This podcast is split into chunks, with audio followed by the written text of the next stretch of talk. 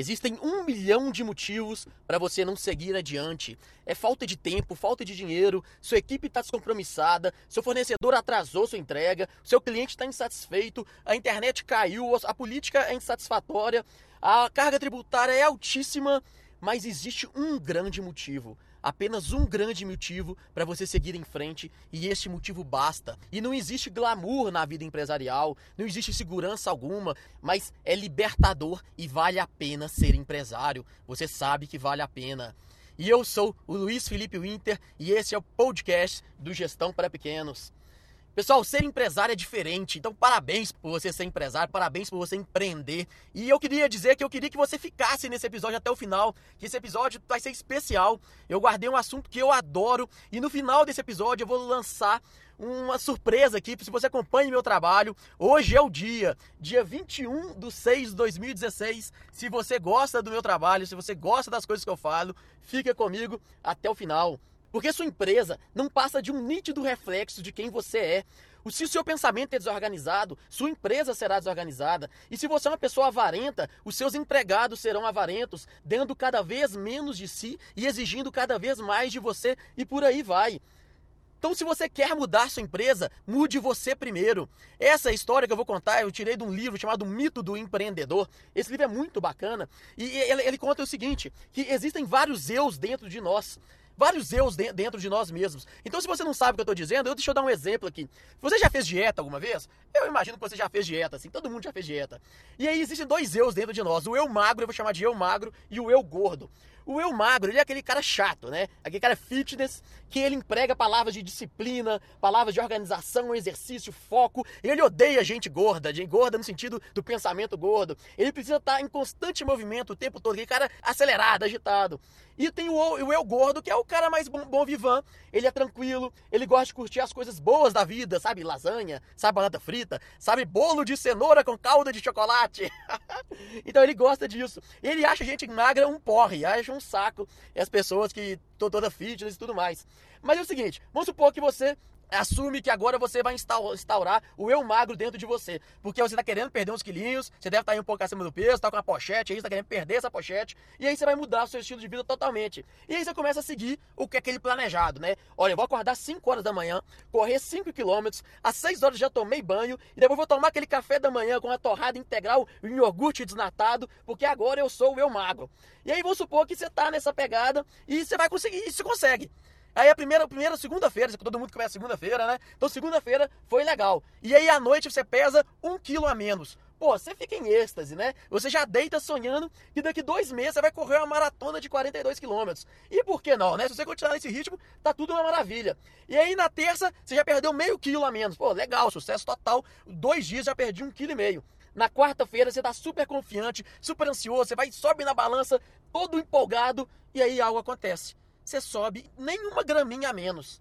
E aí você já, poxa, pô, eu acordei 5 horas da manhã, tomei aquele iogurte desnatado, sem gosto, né? Aquele iogurte sem gordura, sem sal, sem açúcar, todo fitness, e eu me esforcei tanto, mas pô, você afasta esse pensamento de você e já vem assim, pô, amanhã será diferente, amanhã eu vou fazer diferente. Só que na quinta-feira, quando você acorda, tem alguma coisa no ar sabe? Se a cama tá um pouquinho mais gostosa que o tradicional. E tá um pouquinho mais frio, um pouquinho mais difícil de levantar. E você pensa assim, pô, será que eu não dormi tão bem? E aí uma preguiça vai instaurando dentro do seu corpo, aquilo vai te tomando. E você aí, nesse momento, você percebe que tem uma outra pessoa dentro de você, o eu gordo, he's back, ele tá de volta e ele não quer correr, ele quer ficar na cama, ele quer só mais cinco minutinhos e ele tá maluco para voltar a comer aquele misto quente com presunto e mussarela no café da manhã, aquele leite com Todd, sabe? E ele na verdade não quer nem sair da cama, ele quer correr, tá maluco nesse frio. E aí o gordo assumiu a direção de você. E aí isso acontece o tempo todo. Você sabe que eu tô falando, porque você já passou por isso, eu já passei por isso. Existem vários eus dentro de nós. E aí quando você se torna um eu magro, mas ainda tem dentro de si o eu gordo, a coisa não funciona. É por isso que o Márcio Atala, lá no Fantástico, ele sempre fala que você tem que mudar o seu estilo de vida. Enquanto você tem o eu gordo dentro de si, não adianta você tentar ser o eu magro. E o que acontece? Simplesmente, um faz promessa para o outro cumprir. Você tá com o eu gordo dentro de si, você fala que você tem que ser o eu magro. Quando você tá no eu magro, você quer, você quer ser o eu gordo. E esse bate-bola funciona o tempo todo e a gente sabe que não dá para os dois ganhar. Ou você vai para um lado ou você vai para o outro. Um tem que perder para o outro ganhar. E aí, o que, que isso tem a ver? O que, que isso tem a ver com o mundo empresarial? No mundo empresarial ainda é um pouco mais difícil, que não são duas personalidades, não. São três personalidades conflitantes e eu vou explicar as três personalidades agora. A primeira delas é o chamado empreendedor. Ele é visionário, ele é sonhador, ele é um catalisador de mudanças. Ele vive no futuro e nunca no passado. E todo problema ele enxerga como oportunidade. Todo limão ele transforma em limonada. E ele é satisfeito com o desconhecido, pois ele sabe que ele é um desbravador. O desconhecido é apaixonante para ele, ele gosta disso. O empreendedor sente uma necessidade extraordinária de mandar, Afinal de contas, ele vive num mundo imaginário que só ele enxerga, só ele vê esse futuro, então ele precisa controlar o presente. Por isso que ele quer mandar, porque ele precisa controlar o presente para chegar no mundo que só ele está vendo. E aí, como esse mundo que ele está vendo é só dele, afinal de contas é imaginado, ele está enxergando o futuro que ele quer enxergar, frequentemente ele se vê sozinho. E aí, por isso que a gente pega um pouco da solidão do líder. E aí normalmente ele fala assim, pô, você não acompanhou meu raciocínio, você tá lento, né? Mas será que não é porque você não contou qual que é esse mundo que você tá enxergando, não? E aí ele quer agilizar as pessoas, por isso ele pressiona, ele exige, ele grita e às vezes ele até mesmo intimida. Esse é o empreendedor.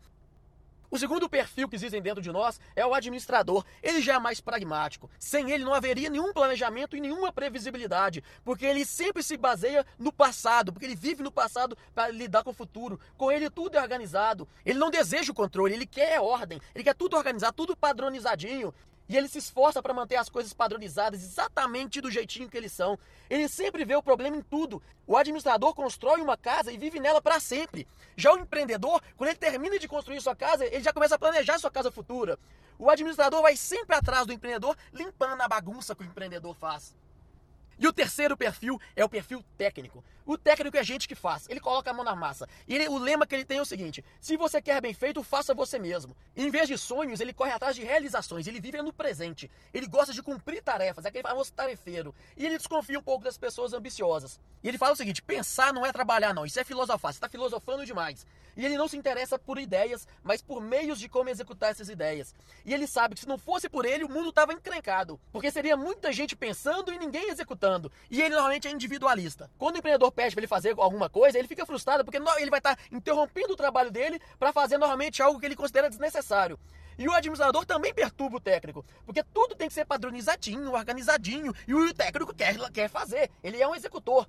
E aí, pessoal, o resumo é o seguinte: todos nós temos um pouco de cada um desses três perfis. E se nós fôssemos 100% equilibrados, ou seja, 33% para cada um, nós seríamos extremamente eficientes. Mas o que que o mito do empreendedor ele diz? Nós não somos equilibrados. Normalmente, nos pequenos empresários, a divisão que existe é a seguinte: você tem 10% de perfil empreendedor dentro de você, 20% de perfil administrador e 70% de perfil técnico. E aí que vem o problema. É aí que mora o problema.